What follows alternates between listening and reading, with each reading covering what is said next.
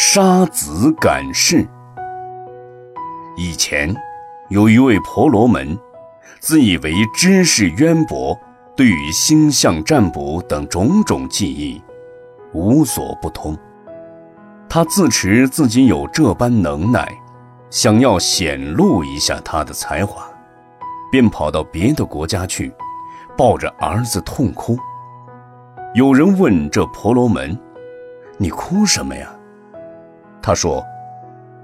我这个儿子，再过七天就要死了，我为他的短命而悲痛，因此哭了。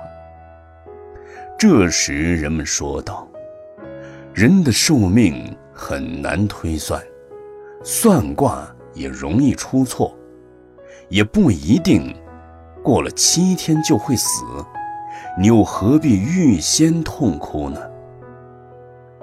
婆罗门说：“日月有暗淡的时候，星宿有坠落的时候，但我的推算却从来没有错过。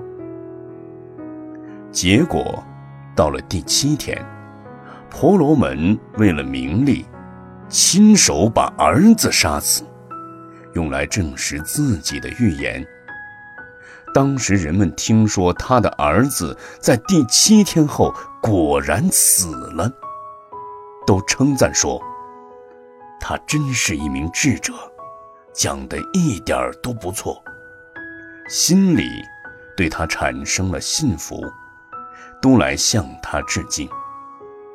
佛的四弟子中，有的人为了名誉和利益，自称得道。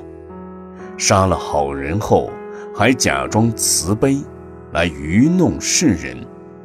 如此之因，将来必然受苦无穷。就像上面所说的婆罗门，为了验证自己的预言而杀死儿子，来迷惑世人一样。